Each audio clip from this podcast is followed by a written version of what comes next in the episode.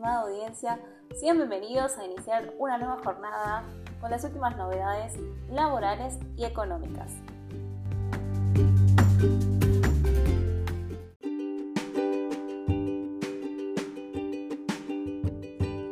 AFIP, clave fiscal.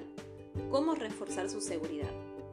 La clave fiscal AFIP es la contraseña que deben utilizar los contribuyentes para realizar trámites y transacciones con el Fisco Nacional y los organismos nacionales, provinciales y municipales. La clave fiscal es personal, privada e intransferible. Puntualmente, la clave fiscal AFIP deberá cumplir con las siguientes características. Entre 10 y 64 caracteres, dos números, cuatro letras, una mayúscula, una minúscula. Por razones de seguridad, el sistema solicita la modificación de la clave fiscal si transcurrieron más de 365 días desde la última vez que se cambió la contraseña. Se recuerda que en ninguna circunstancia la AFIP ni sus agentes solicitan la clave fiscal, ya sea en forma verbal, telefónica, correo electrónico, redes sociales, WhatsApp, ningún otro tipo de servicio de mensajería instantánea. Existen cuatro niveles de seguridad que determinan los diferentes tipos de servicios a los que se puede acceder mediante el uso de clave fiscal. Es decir, un mayor nivel de seguridad permitirá que se puedan adherir más servicios.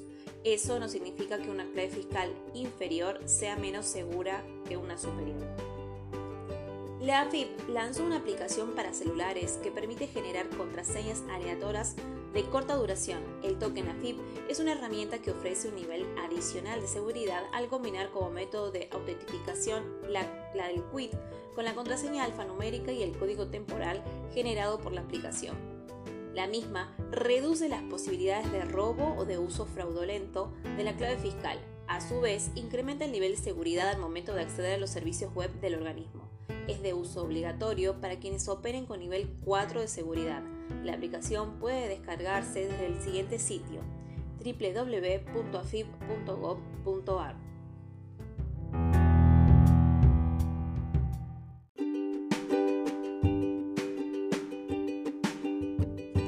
El Banco Central refuerza la guerra contra el Bitcoin y prohíbe a bancos operar con criptomonedas difundió este jueves un comunicado en el que señala que la entidad desalienta la oferta del Bitcoin y otros criptoactivos. A través del sistema financiero e informa que el directorio de la entidad dispuso que los bancos no podrán realizar ni facilitar a sus clientes la realización de operaciones con este tipo de instrumentos y aquellos cuyos rendimientos se determinen en función de las variaciones que esos registren no se encuentran regulados por autoridad nacional y autorizaciones central. Se informó que la medida procura mitigar los riesgos asociados a las operaciones con estos activos digitales que podrían generar para las personas usuarias de servicios financieros y para el sistema financiero en su conjunto y esta línea con la alerta del Central que había publicado en conjunto con la Comisión Nacional de Valores en mayo del 2021. Este documento advertía sobre las implicancias y riesgos que los criptoactivos pueden acarrear a fin de mitigar eventuales vulnerabilidades. Y también estaba alineado con la postura del presidente del Banco Central, Miguel Ángel Pelle, quien en reiteradas ocasiones hizo pública su mirada preocupada respecto al desarrollo de los negocios asociados a las criptomonedas. De hecho, en septiembre del año pasado, en el marco de su participación en una conferencia de la Cámara Argentina de FinTech, había afirmado que la financiación de estos activos ha motivado que se eleve su precio y tengan un altísimo grado de volatilidad, que es una de las características que una moneda no debe tener.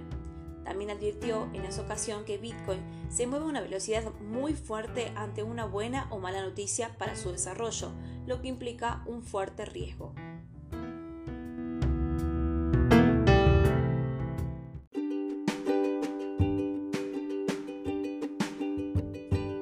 Más del 70% de las empresas que accedieron a las medidas de alivio fiscal son pymes.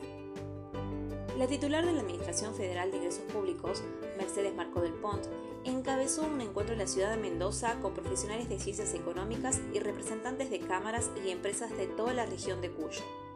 La moratoria permitió que más de 800.000 contribuyentes regularicen sus deudas, expresó la funcionaria al referirse a la herramienta que estuvo vigente hasta fines de abril. Más del 70% de las empresas que accedieron a las medidas de alivio fiscal destinadas a apuntar a la recuperación económica son pymes. El encuentro realizado en la sede del Consejo de Profesionales en Ciencias Económicas de la ciudad de Mendoza contó con la participación de la titular de la DGI, Virginia García, y la directora de la aduana, Silvia Traverso. Durante su intervención, la titular de la FIP destacó que la economía argentina experimenta un proceso de afianzamiento del crecimiento económico. Tenemos que garantizar el financiamiento genuino de las políticas públicas, que es la recaudación para eso también debemos seguir trabajando en la aplicación del aporte de los sectores de mayor capacidad contributiva.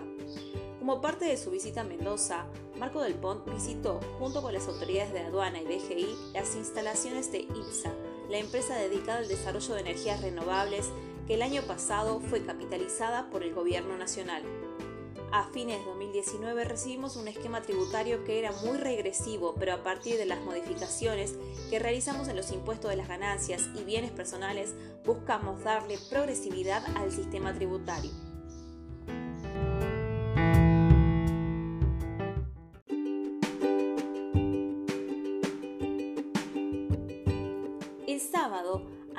Abrirá sus oficinas en todo el país. En el marco del cierre de inscripción al refuerzo de ingresos, el sábado 7 de mayo, ANSES abrirá al público todas las oficinas del país en el horario de 8 a 14 horas para recibir a aquellas personas que aún no hayan podido realizar la inscripción y que tengan pendiente actualizar datos o presentar documentación personal. Asimismo, se recuerda que la inscripción al refuerzo de ingresos continuará habilitada en la página oficial www.anses.gov.ar las 24 horas hasta el sábado 7 de mayo inclusive.